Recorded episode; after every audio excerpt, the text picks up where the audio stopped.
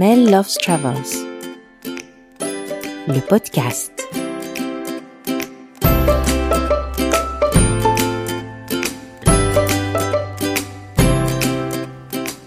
Bonjour et bienvenue à tous. Je suis Mélissa et ça fait dix ans que je suis à la tête du blog Mel Loves Travels, le blog belge du voyage au féminin. Dix ans que je vous emmène avec moi dans ma valise, dans mon sac à dos ou dans mon sac à roulettes à travers le monde quelquefois pour des destinations très lointaines, quelquefois pour des destinations toutes proches, et même assez souvent à travers ma bonne ville de Bruxelles. Aujourd'hui, j'ai décidé de sauter le pas et d'ajouter le son à l'écrit, puisque la radio est une de mes premières amours. Donc je serai votre hôtesse pour euh, les 45 minutes qui suivent. Dans ce premier épisode, on ne va pas aller très loin, du moins si on habite en Belgique, puisqu'il n'y a pas besoin de faire des milliers de kilomètres pour se sentir dépaysé. Nous partons à une quarantaine de kilomètres de Bruxelles, dans la ville de Mons. Première information avant d'embarquer, cette escapade a été réalisée avant le confinement, donc certaines choses pourraient avoir un peu changé. En tout cas, bonne nouvelle, les musées dont je vais parler sont à nouveau ouverts et donc ils vous attendent. Allez, c'est parti.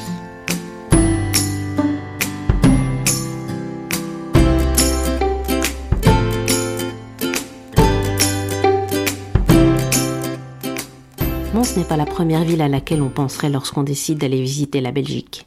En général, on s'attarde à Bruxelles, dans les villes d'art flamandes comme Anvers, Bruges et Gand.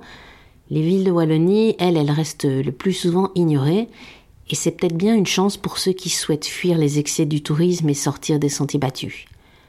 je pourrais vous parler de Liège, de Namur, de Charleroi, de Dinan, de Tournai, mais je vais vous parler de Mons, chef-lieu de la province de Hainaut, capitale culturelle wallonne et qui fut la capitale culturelle européenne en 2015.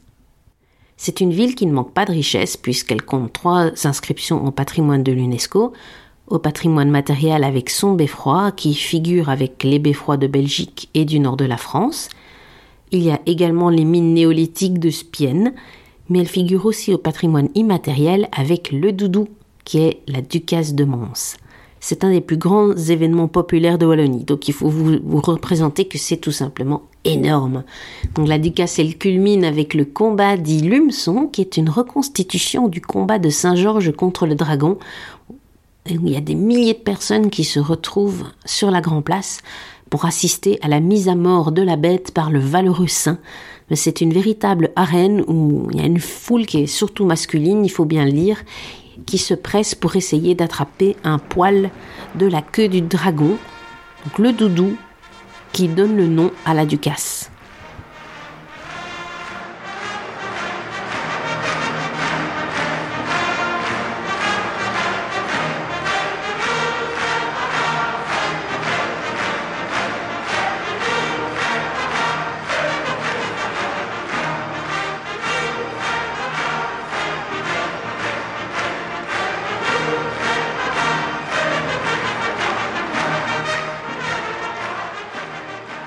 C'est justement sur la Grand Place que je retrouve Bernadette, ma guide, qui va m'emmener le temps d'une matinée à travers les essentiels de la ville de Mons, à commencer par son hôtel de ville.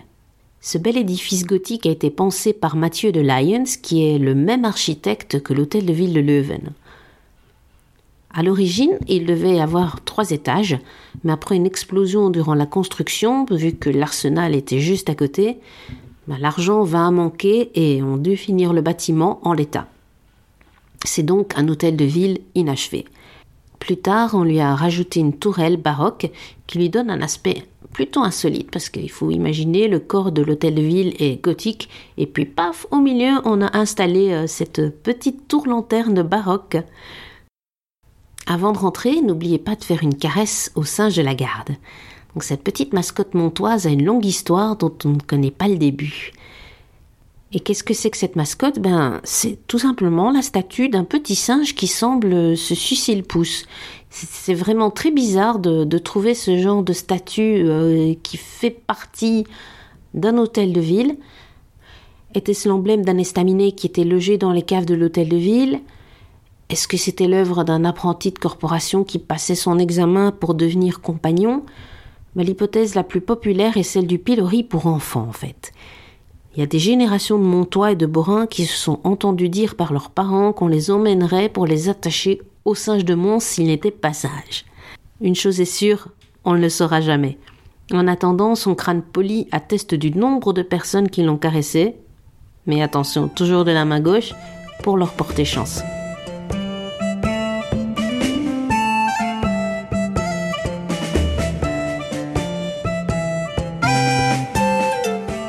Mais revenons à l'hôtel de ville. Si vous n'avez pas réservé de visite guidée, vous pourrez quand même voir la salle des Sakyo où se tenaient les gardes qui surveillaient les allées et venues sur la Grand Place. Un peu plus loin, Bernadette m'emmène vers le salon des mariages. On y sent le côté ancien du bâtiment. Le plancher craque, une grande frise reprenant plusieurs événements historiques de Mons veille sur les futurs mariés. La salle des mariages est une salle plus tardive. Si vous regardez ici, euh, il faut que dans l'autre sens. Vous avez 1682 et donc la décoration des plafonds a été faite fin XVIIe siècle. Donc, je vous ai dit, hein, toute une série de pièces qui vont s'ajouter au fil du temps. Et je vous parlais des sièges. Regardez ici, on a voulu imiter ce qui se passait euh, dans, la pièce principale du Moyen-Âge, mais ça n'a plus la même fonction, c'est uniquement décoratif. Bonjour madame. Bonjour. Alors, euh, évidemment, on est dans une salle de mariage, le portrait euh, du roi Philippe et de la reine Mathilde. C'est une salle qui est toujours utilisée pour les mariages. D'ailleurs, le samedi, si vous passez à Mons, mm. il y a tous les mariages ici sur la Grande Place. Et le plafond, si on revient à la, décoration de cette salle, le plafond est en fait un plafond qui illustre la décoration utilisée au XVIIe siècle dans les maisons montoises. Et c'est intéressant qu'on l'ait gardé parce que toutes les maisons montoises, quand elles ont été rachetées par des plus jeunes, ils ont supprimé tous ces plafonds-là, qui ne sont pas très lumineux, mais on a comme ça un peu une image de ce qu'était la décoration au XVIIe, XVIIIe siècle. Très florale. Très florale, oui, oui, oui. oui. Et c'est vrai, quand, quand, comme vous le dites, ça rappelle vraiment, quand on voit les, les fleurs là, ça rappelle vraiment euh, euh, l'art nouveau, la maison Losso qui est ici à la qui va reprendre ces notions de fleurs, euh, d'animaux dans la décoration du fer forgé, du bois, etc. La visite va se poursuivre de salle en salle, mais la plus belle reste sans doute le salon gothique. Il a été refait au XIXe siècle, et à cette époque, lorsqu'on rénovait les bâtiments médiévaux, on le faisait plus selon l'idée que l'on se faisait du Moyen Âge, plutôt que de restaurer l'identique. Le salon a quand même gardé toutes les caractéristiques d'une salle médiévale avec ses poutres, ses fenêtres et ses lustres de taille gigantesque. Le salon est aussi impressionnant par la taille et par ses fenêtres qui donnent sur la grande place, mais aussi par le fait qu'elle donne accès à un balcon où on peut admirer la Grand Place dans toute sa splendeur. Une des particularités de la Grand Place de Mons, c'est qu'elle n'est pas uniforme. En fait, on peut y retrouver tous les styles euh, depuis le gothique jusqu'au contemporain. Il y a un peu de tout, ce qui fait que cette Grand Place de Mons, c'est un véritable livre d'architecture, en fait.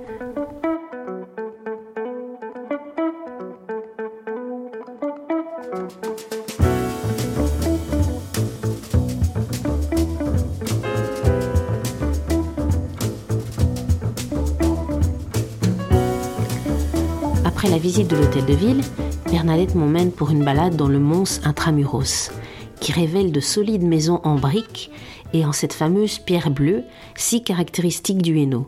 Mais cette pierre gris-bleu est un signe de richesse. Au plus on l'utilise en construction, au plus le propriétaire de la maison montre son pouvoir d'achat. Mons est une ville bourgeoise, aux petites rues pavées et pentues, et se promener du côté des anciens remparts vous plonge dans une ambiance médiévale qui rappelle un peu Bruges. Car Mons est ancienne capitale du comté de Hainaut, et sur le point le plus haut de la ville se trouvait le château des comtes. Aujourd'hui, il ne reste plus rien que des caves et la petite chapelle Saint-Calixte.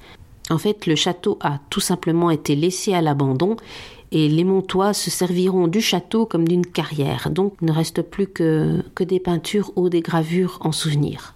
Depuis le parc du château, la vue sur les toits de Mons est imprenable, mais impossible de se détacher du beffroi qui trône fièrement sur la colline. C'est le seul beffroi baroque de Belgique, et contrairement aux beffrois plus anciens qui étaient des symboles de liberté de leur ville, celui de Mons est plutôt une construction de prestige. Mais jusqu'au milieu du XIXe siècle, il a servi de tour de guet. Donc il y avait vraiment quelqu'un qui était un guetteur, dont c'était le métier, qui a veillé sur la sécurité des Montois depuis le beffroi jusqu'au milieu du XIXe siècle. C'était il n'y a pas si longtemps que ça finalement. Le beffroi est tout récemment rénové et c'est maintenant un musée et on peut grimper presque euh, jusqu'à son sommet à pied ou en ascenseur. Donc si vous êtes PMR, ça c'est génial. C'est l'occasion d'admirer les 49 cloches du carillon qui fonctionnent toujours et lorsqu'il n'y a pas de carillonneur, il y a un énorme cylindre qui rappelle un peu euh, celui des boîtes à musique, qui s'actionne et qui enclenche le mécanisme des marteaux qui viennent frapper sur le métal des cloches.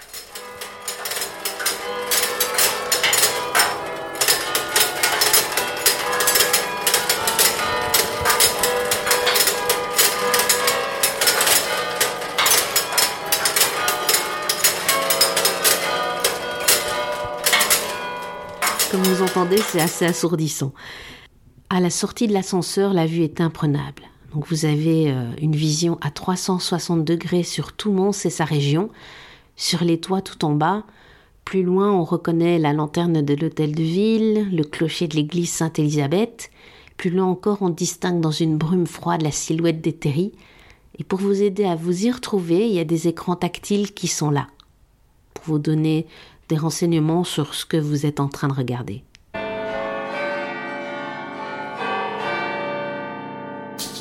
Le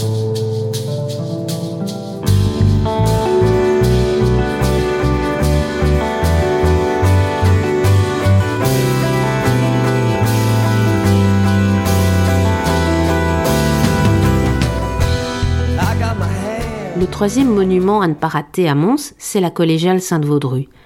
Elle est très importante vu que cette sainte est à l'origine de la ville. Mariés au futur Saint-Vincent, ils se sépareront mutuellement après avoir élevé leurs enfants pour se consacrer à la vie religieuse. Sur les conseils de Saint Guilain, qui était son confesseur, cette dame de la noblesse locale vient fonder un oratoire sur une colline. Une abbaye bénédictine s'y développe, puis une ville. Mons est née. La collégiale est un solide édifice en pierre bleue et en style gothique brabançon, donc c'est vraiment une grosse masse.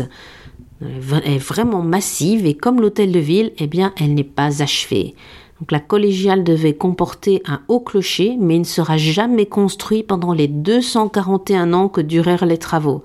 Donc voilà, en 241 ans, cette collégiale n'a pas eu l'occasion d'être terminée.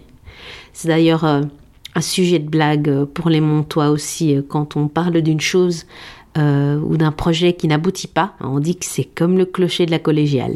Construite en 1450 et ça a pris plus ou moins deux siècles. C'est vraiment l'œuvre des chanoinesses, les chanoinesses qui sont quelque part les descendantes de Sainte-Vaudru. Et euh, ces, chanoinesses sont des dames nobles qui venaient de toute l'Europe. Elles étaient 30 à vivre ici tout autour. La plus jeune quand elle va arriver ici, aura 23 mois. Et vers 20, 21 ans, elle quittait le chapitre des Chanoinesses, soit pour entrer dans un ordre religieux, soit elle restait ici, soit elle se mariait. Parce que ces Chanoinesses ne prêtaient, ni vœu de pauvreté, ni vœu de chasteté. Donc on est loin, loin, loin de, euh, de l'esprit euh, de Sainte-Vaudru du 7e siècle. Et donc, ces chanoinesses vont construire sur leur fonds propre euh, cette collégiale pendant pratiquement deux siècles. Et la première partie, elle va commencer par le chœur, qui va être construit ici entre 1450 et 1500 et qui va être fermé par un jubé. Donc un jubé, c'est un mur de marbre blanc et noir sur lequel étaient toutes les sculptures que vous voyez là, qui sont des sculptures de Jacques Dupreux, la sortie du tombeau. Et donc d'à nouveau, ça a été détruit et ça a été... Euh, les, les, Montois ont récupéré une partie euh, des sculptures. Je vous propose de faire le tour de la collégiale. Ça mériterait en soi euh, une heure, une heure d'explication, hein, bien sûr. Alors, Sainte-Vaudru, donc, euh, elle, va vivre ici au 7e siècle. Au départ, euh, c'était une aristocrate française qui avait épousé un certain mal de guerre. Vers 35 ans, elle se sépare de son mari. Ils ont deux filles, deux garçons. Vaudru viendra s'installer ici avec ses deux filles et mal de guerre deviendra Saint-Vincent et va s'installer à Soigny avec ses deux garçons. Vous avez ici la, représentation de la tête de Saint-Vaudru. Donc après que les révolutionnaires français soient venus ici, ils vont détruire les reliquaires et on va refaire un reliquaire qui correspond ici à l'image qu'on donne de Saint-Vaudru. On n'a pas de peinture de Saint-Vaudru du XVIIe siècle. Donc quand on évoque Saint-Vaudru, c'est ce visage-là qu'on voit. Et souvenez-vous, dans l'hôtel de ville, on avait vu euh, Carouste qui avait reproduit. C'est vraiment ici le chef de Saint-Vaudru qui va être processionné pendant euh, la procession dit de la Ducasse, dit du doudou. Mais la curiosité de la collégiale, c'est le quart d'or. Et le quart d'or, qu'est-ce que c'est? Ben, C'est un char de procession. Donc le matin du doudou, donc euh, la ducasse de Mons, euh, le char, qui est tiré par des chevaux de trait, sort de la cathédrale pour promener la chasse de Sainte-Vaudru en ville. Donc on peut d'ailleurs voir les traces de roues sur le sol donc qui mènent vers la porte. Euh, c'est un char qui est vraiment super lourd. Alors, il faut s'imaginer euh, que le char, en fait, on y transporte donc euh, les reliques de Sainte-Vaudru avec un prêtre et des enfants de chœur. Donc lorsque le car sort de la collégiale, il y a une grande rampe qui se présente devant elle et le car doit monter cette rampe d'un seul trait sans s'arrêter. Alors, je vous laisse imaginer la scène. Donc il y a ce char doré est euh, énorme où sont perchés donc euh, la chasse, le prêtre et les enfants de chœur, les chevaux qui tirent en essayant de gravir cette pente toute pavée, avec des dizaines de personnes qui poussent ce même char pour aider les chevaux. Avec le lumeçon, c'est le moment d'importance de la ducasse de Mons. Il faut savoir que selon la légende, si le quart d'or n'arrive pas à monter cette rampe d'une seule traite, c'est malheur pour la ville.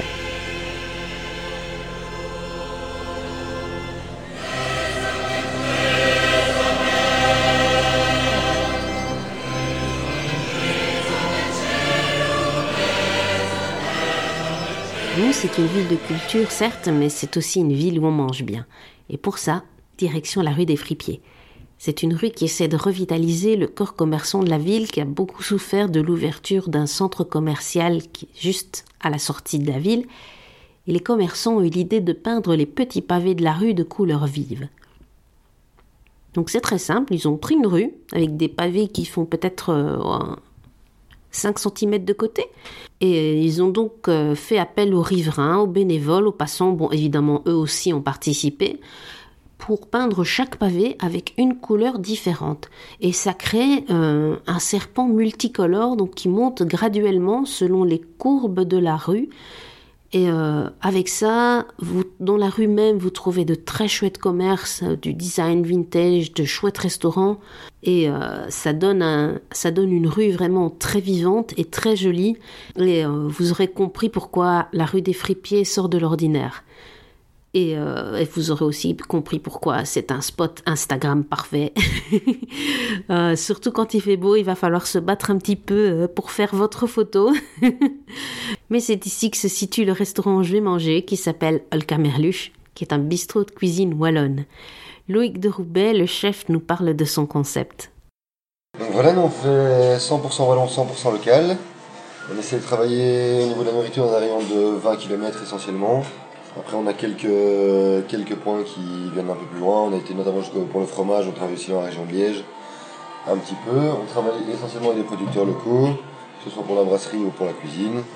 Notamment en brasserie, en dehors de toute la gamme Trappiste Wallonne, qu'on fait 100% wallon. Donc les 4 Chimay, les 3 Rochefort et l'Orval. On travaille bien sûr à Saint-Feuillin parce que c'est l'incontournable de chez nous. Et sinon que des, que des microbrasseries de la région, notamment l'abbaye des Rocs, qui sont la, toute première brasserie à euh, créer du, du craft de la microbrasserie en Belgique, qui fête leurs 40 ans cette année. Et aussi la brasserie Légende et la brasserie de Silly qui se trouve juste derrière euh, Paris d'Asia. Ouais. Donc voilà, vous êtes aussi également entouré d'une euh, exposition d'artistes locales. On fait un artiste par euh, mois et demi, deux mois à peu près. Le premier c'est Apalacios, un montois d'origine grecque. Et donc on a séparé l'expo en deux parties. Il y a vraiment la partie sur Mons, c'est différents établissements de, de Mons et des scènes qui se sont passées à Mons pour la partie après les colonnes. Et c'est son art plus personnel. Voilà, on a une petite carte de brasserie, on l'a déjà enlevé, vous avez déjà fait votre choix Oui, oui, j'ai déjà. Je vais prendre une côtelette Alberto. Ouais, c'est un bon choix. Et alors, du coup, quelle, quelle bière Avec ça, quelle bière euh, Moi, je prendrais une petite. Euh, une blonde un peu acidulée, je prendrais une blanche de Tine, si j'étais vous, mais après. En plus, c'est léger, c'est bien. Ça va comme ça Ouais. Et donc euh, voilà, carte assez classique, de, assez traditionnelle, je veux dire, de cuisine wallonne. Par contre, qu'avec des produits vraiment sélectionnés chez les producteurs.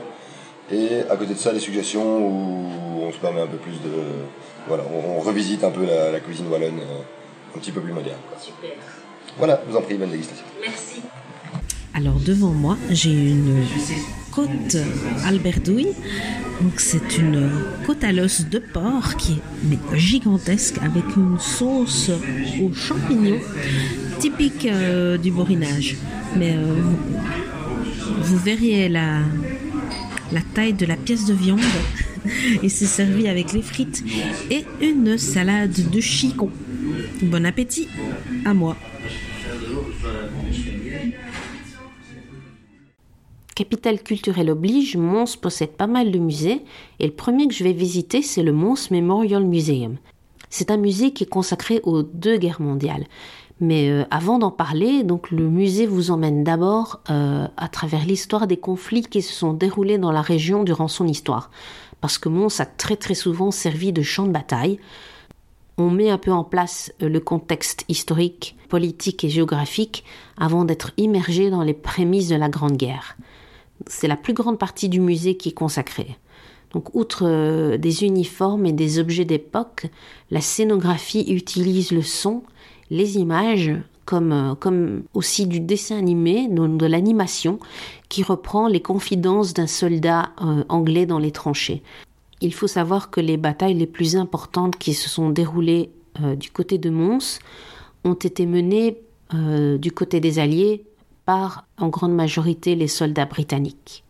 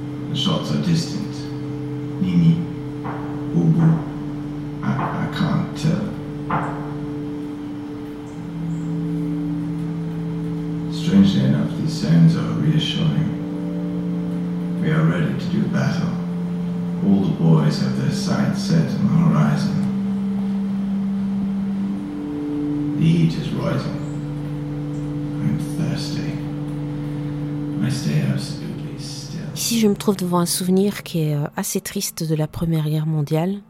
Enfin, il y en a plein, mais celui-là est, est particulièrement poignant, puisque c'est la pierre tombale du dernier soldat à être tombé pendant la Première Guerre mondiale. Donc il s'agit de George Lawrence Price, qui était un soldat canadien et qui est mort au combat le 11 novembre 1918 à 10h58, c'est-à-dire deux minutes avant qu'on annonce le cessez-le-feu et euh, la signature de l'armistice. C'est vraiment sa pierre tombale. Il était d'abord enterré dans le cimetière d'Avray, je pense, et puis on a transporté euh, sa dépouille au cimetière de Saint-Symphorien où euh, George Lawrence Price repose toujours. Ça devait être la der des der, mais la guerre reviendra en Belgique 22 ans plus tard, encore plus violente. Dans cette partie du musée consacrée à la Deuxième Guerre mondiale, c'est plutôt l'expérience des civils qui est mise en évidence, particulièrement ceux qui étaient impliqués dans la résistance.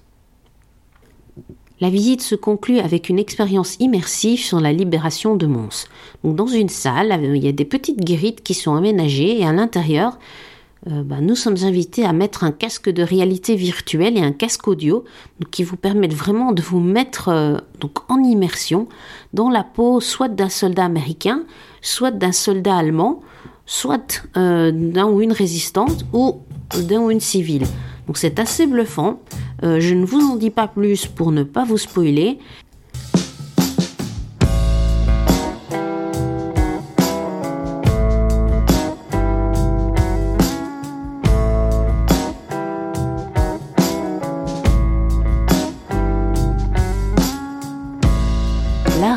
place à Mons. Et si vous aimez l'art contemporain, vous ne devez pas louper le BAM, le musée des beaux-arts Mons.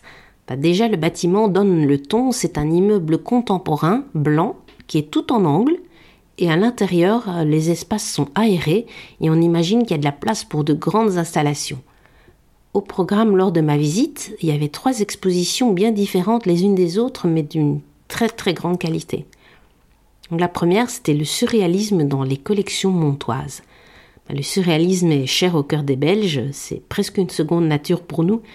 Ici, des artistes ennuyés, belges et internationaux sont exposés. Bienvenue dans le monde de l'étrange, la réalité est détournée et où l'onirisme et la psyché tiennent le beau rôle.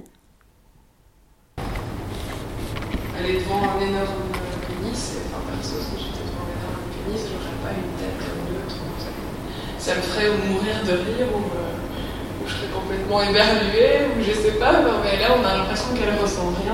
Et... ça fait bizarre parce qu'il y a trois, trois, aiguilles plantées comme ça dans ici, avec un genre de collier autour de, de, bah, il faut de l'originalité au moins. Hein. Vous montrer tout ce qui est beau à voir des beaux-arts avec des pommes dessus, quoi. il montre des trucs qui sont plus, plus tordus dans l'esprit des gens. Et, euh... C'est pas mon truc du tout. Je trouve, je trouve, ça pas beau, je trouve ça pas bien mis en valeur. En plus, je sais que c'est même pas beau. Les couverts de verre avec des gens de costume, pas du tout beau. C'est déjà pas beau normalement, alors c'est en plus. C'est peut-être ça aussi qui. Vous êtes un petit cochon quelque part, excusez-moi, mais vous n'avez quand même pas choisi d'aller être fille pour faire des commentaires. Les faire rougir devant des dessins qui sont laids. Or, même pas ces dessins-là sont des portes de chiottes c'est des sexes de malades. Ils ont eu la cif, ces sexes-là. Ils ont eu, la, ils ont eu des choux-fleurs, euh, comme on apprend. C'est le poison lent, ces sexes-là. C'est ce qu'on montre à l'armée, quand, j'ai fait mon service militaire en Allemagne, c'est ce qu'on montrait aux jeunes recrues. Ça n'a rien de sexuel. C'est la laideur du sexe qui montre. Et il a oublié comment ça été dans ces dessins il a oublié que ça peut être beau. Si une femme développe le sexe d'un homme qu'elle a le talent pour le faire, eh ben, ça, peut être beau, c'est lisse, c'est une bablute, c'est une sucette.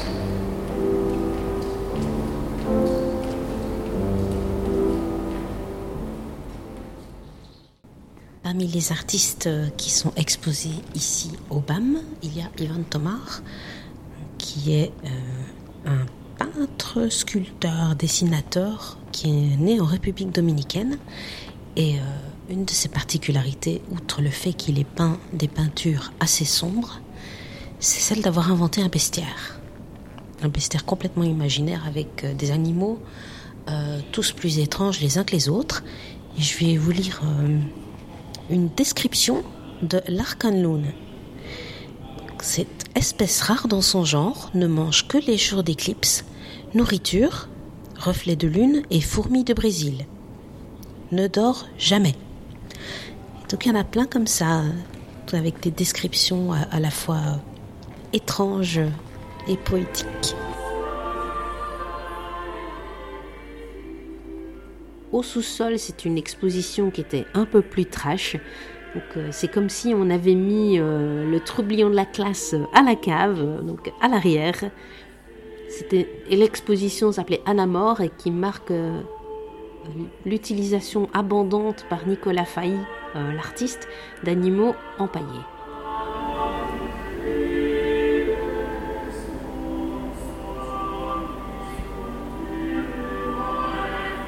la pièce de résistance, c'était Memento Mons, qui est une très belle exposition qui reprend le principe du cabinet de curiosité.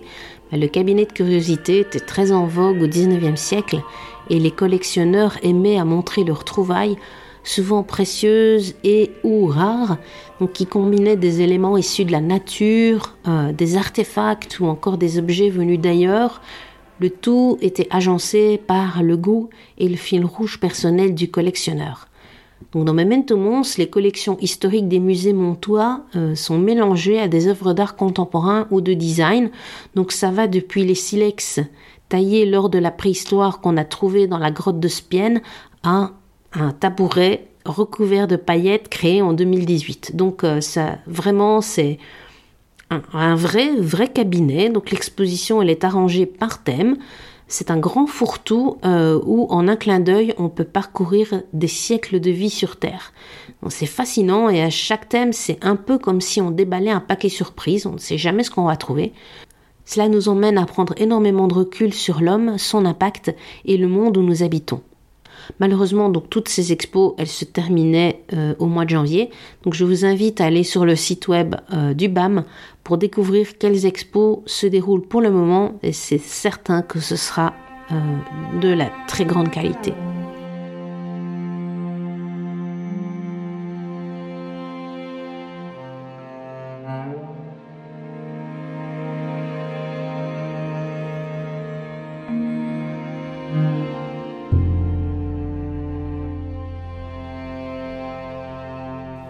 Pour la prochaine étape, nous prenons le chemin de Quem, qui est un village qui fait maintenant partie de la ville de Mons. À la fin des années 1870, un jeune apprenti pasteur venu de Hollande et nommé Vincent Van Gogh vient s'installer dans le Borinage. Le Borinage, c'est un des principaux bassins d'extraction de charbon en Belgique. Elle fait la richesse du pays, mais les mineurs et leurs familles vivent dans une misère noire. Hommes, femmes, enfants, chevaux, tout le monde vit et peut mourir sous terre. Van Gogh est à l'époque un jeune apprenti pasteur. L'enseignement théologique aux Pays-Bas étant trop rigoriste pour lui, sa famille décide de l'envoyer auprès de l'église protestante de Belgique, qui est censée être un peu plus libérale. En mission évangélique, Vincent décide de partir dans le Borinage. Il s'installe d'abord à Pâturage, puis à Wam, et enfin, en août 1879, il s'installe à Quem, auprès de la famille de Cruc. Cette maison a bien failli être détruite si ce n'était pour des passionnés d'art et d'histoire qui ont réussi à préserver ce souvenir du passage de Vincent Van Gogh dans le Borinage. Il y a un petit centre d'accueil où on expose un peu euh, la situation du Borinage à l'époque où Vincent y est arrivé, et puis un petit chemin vous mène vers la maison avec différentes balises qui reprend tous les passages importants de la vie de Vincent Van Gogh. À l'intérieur de la petite maison, un film documentaire y est projeté qui raconte la vie de Van Gogh dans le borinage, qui est particulièrement bien documenté puisque Vincent a entretenu tout au long de sa vie une très abondante correspondance avec son frère Théo. Et euh, les lettres de Vincent à Théo sont lues par Tom Barman, le leader du groupe Deus,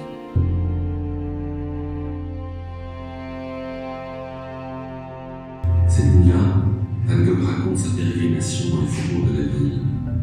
Touché par les ouvriers qui s'activent encore, malgré l'obscurité, il dessine ce qu'il voit et expose son nouveau projet à son frère. Il existe dans le sud de la Belgique, dans le Hainaut, une contrée appelée Borinage, où vit une population curieuse d'ouvriers travaillant dans de nombreux charbonnages. J'aimerais aller là-bas comme évangéliste. Je n'en reviendrai pas sans avoir quelque chose à dire qui vaille vraiment la peine d'être.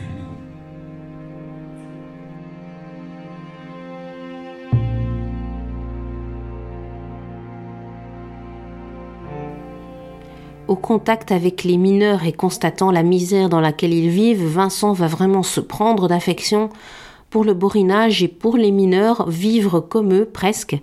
Et euh, ben, ce dévouement va se trouver désavoué par l'Église protestante.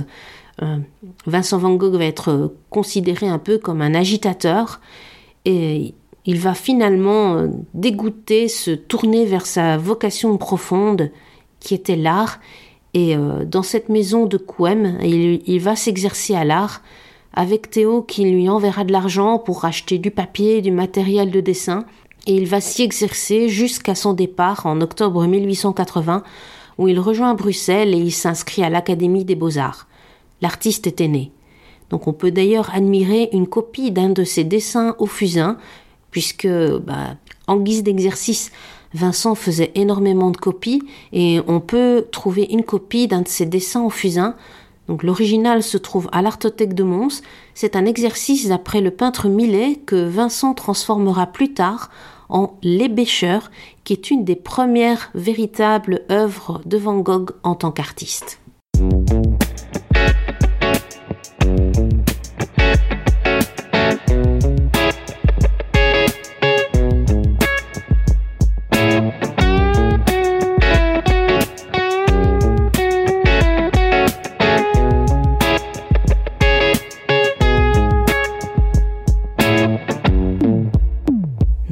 La région Mons et dans le monde de l'art au Max, le musée d'art contemporain situé dans le complexe du Grand Ornu. Le Grand Ornu, c'est d'abord un site inestimable, un véritable joyau de l'ère industrielle. Mais c'est aussi une utopie, celle d'Henri de Gorge, un homme d'affaires français venu en Belgique pendant l'ère napoléonienne. Ayant acheté une mine à Ornu, il va s'attacher pendant 20 ans à construire un charbonnage moderne et une cité modèle pour ses employés et leurs familles.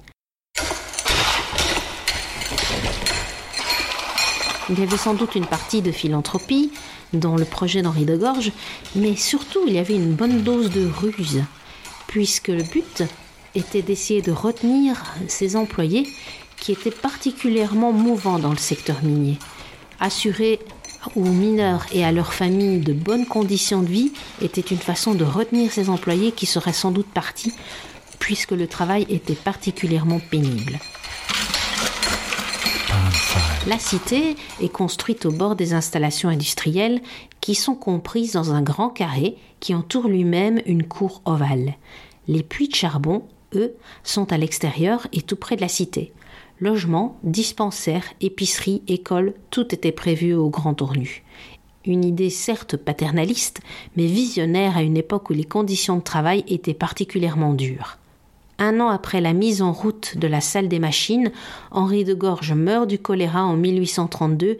Il aura à peine eu le temps de voir son projet se concrétiser.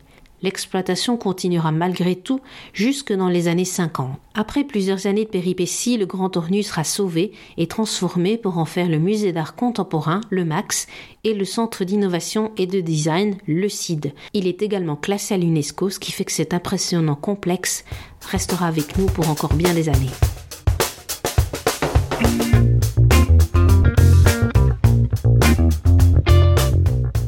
Le Grand Ornu, c'est aussi le lieu d'implantation d'un des projets culinaires du chef étoilé Sangung de Gimbre, la brasserie Rhizome. Et je dois vous dire que quand j'ai appris que j'allais manger là-bas, j'étais vraiment dans tous mes états parce que euh, bah, Sangung de Gimbre est super connu. Donc euh, c'était vraiment une occasion de goûter à sa cuisine euh, à laquelle j'ai jamais eu l'occasion d'essayer. C'est une brasserie, mais une brasserie de haut vol, comme on peut s'y attendre de la part d'un tel chef. Le menu présente seulement trois options en entrée, trois plats et deux desserts, dont une option à base de légumes. Ou alors, vous pouvez choisir un menu à l'aveugle et vous vous laisser surprendre. Ben, C'était mon cas. Et euh, j'ai hérité du dessert aux légumes tournant autour de la carotte. Mais je m'en doutais, j'étais certaine que j'allais hein, j'allais avoir ça. Vous l'aurez compris, c'est le végétal, surtout fermenté, qui est vraiment mis en avant euh, dans la cuisine euh, de rhizome. J'en ai eu euh, dans mes trois plats des légumes fermentés, y compris dans le dessert, et c'était assez désarçonnant, surtout avec le sucré, vu que les légumes fermentés ont un petit côté un peu acide, mais les saveurs sont très pures et euh, j'ai absolument pas été déçu. C'était surprenant pour moi.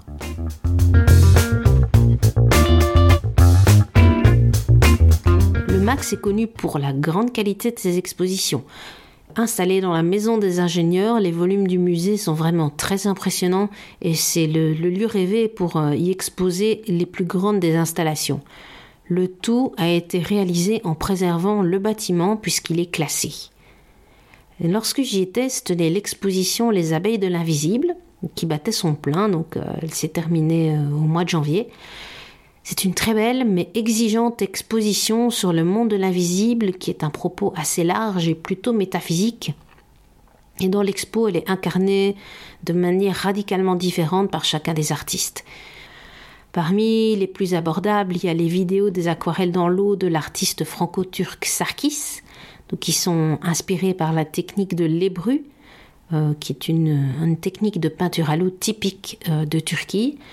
C'est hypnotique puisqu'on regarde des volutes de couleurs se répandre et se dissoudre dans l'eau.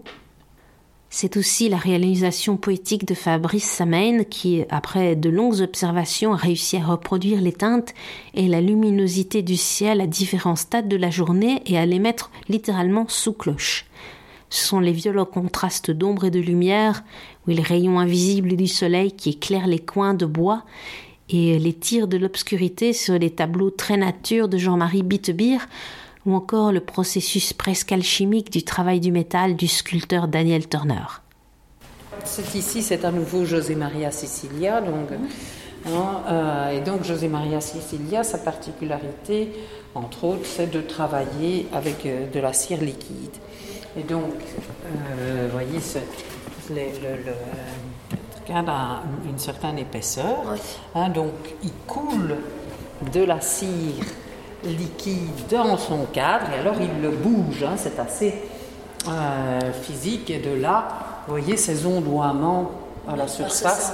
Euh, elle est encore liquide, hein, bien sûr, et puis elle va se figer petit à petit et elle va figer aussi les pigments qu'il vient jeter à l'intérieur de la cire et donc à travers ce mouvement il parvient aussi bien sûr à faire bouger hein, euh, les pigments mais il conserve toujours un caractère aléatoire et euh, c'est aussi ça qui l'intéresse et vous avez ces jeux d'opacité hein, euh, qui, sont tout ce rapport du visible à l'invisible qui sous-tend toute cette exposition. Mm. On le connaît mieux, José Maria Sicilia, avec ses grandes fleurs rouges, ses coquelicots rouges. Euh, bon, on en possède dans l'exposition, mais on ne les a pas présentés parce qu'il y avait un côté trop flamboyant. Or, ici, il y a quand même tout ce rapport au mystère, à l'énigme, à l'invisible. Donc, on a préféré proposer ces grisailles. Il n'y en a pas un à l'hôtel de ville de Mons? Il y en a un à l'hôtel de ville de Mons, oui. Se partageant l'espace du Grand Tournu avec le Max, il y a le CID, le Centre d'innovation et de design. En fait, c'est même lui le premier qui s'est installé ici. Et le CID expose aussi dans l'ancienne grange au foin et dans les écuries sur un thème très actuel, nature morte, nature vivante. Et cette expo, elle traite de la nature en tant que sujet artistique et figé pour l'homme, mais aussi elle traite de la résilience de la nature par rapport aux perturbations apportées par l'homme. Donc comme il s'agit de design, on entre plus dans de l'art appliqué, mais euh, la distance entre les arts plastiques, elle est souvent bien mince, enfin, surtout euh, lorsqu'on se retrouve à regarder un mur tendu d'une espèce de papier peint à fleurs, qui figure une espèce d'immense tableau, ou bien euh, de regarder des bonsaïs qui semblent avoir été plongés dans l'eau dans divers aquariums et qui sont assemblés de façon à faire comme une espèce d'arbre géant un exemple étrange et quelquefois poignant aussi, euh, ce sont ces bijoux qui sont construits autour de tomates qui ont été forcées de mûrir à travers des cercles de métal. et c'est pour se représenter jusqu'à quel point la nature arrive à se faufiler et à s'épanouir malgré les contraintes artificielles.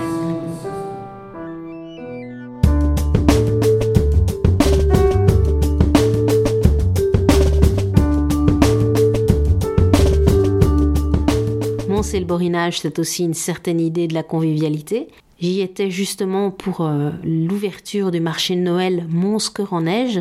Alors si vous voulez voir un marché de Noël qui soit à taille humaine avec une ambiance vraiment chaleureuse, euh, ben, puisque les Montois et les Borins sont connus pour être euh, assez assez expansifs et amicaux, ben, je vous invite à venir jusqu'à Mons pour profiter de ce chouette marché de Noël donc pour la fin de l'année pour justement éclairer cette magnifique place qui pour l'instant est éteinte. Donc, 5, 4, 3, 2, 1 pour le gros sapin. 5, 4, 3, 2, 1 pour la Tour d'Alsace. 5, 4, 3, 2, 1 pour le sapin mécanique Voilà. Et maintenant, 5, 4, 3, 2, 1 pour notre beau hôtel de ville. 5, 4, 3, 2, 1 pour la fête et pour le place Illumine C'est parti. Bonne fête à vous, amusez-vous bien. Et on reste à votre disposition évidemment Nicolas. Allez, bonne soirée, bonne fête à toutes et à tous.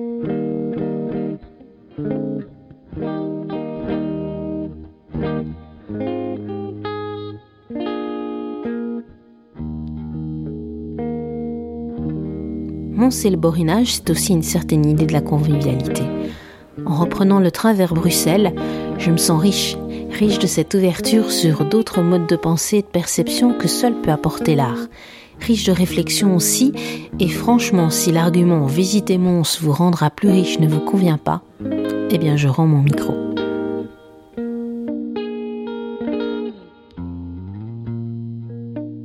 Mais avant de le rendre, en tout cas pour aujourd'hui, je vous invite à m'envoyer vos commentaires et vos retours. N'hésitez pas à me faire savoir ce qui vous a plu ou ce qui vous a moins plu dans cet épisode.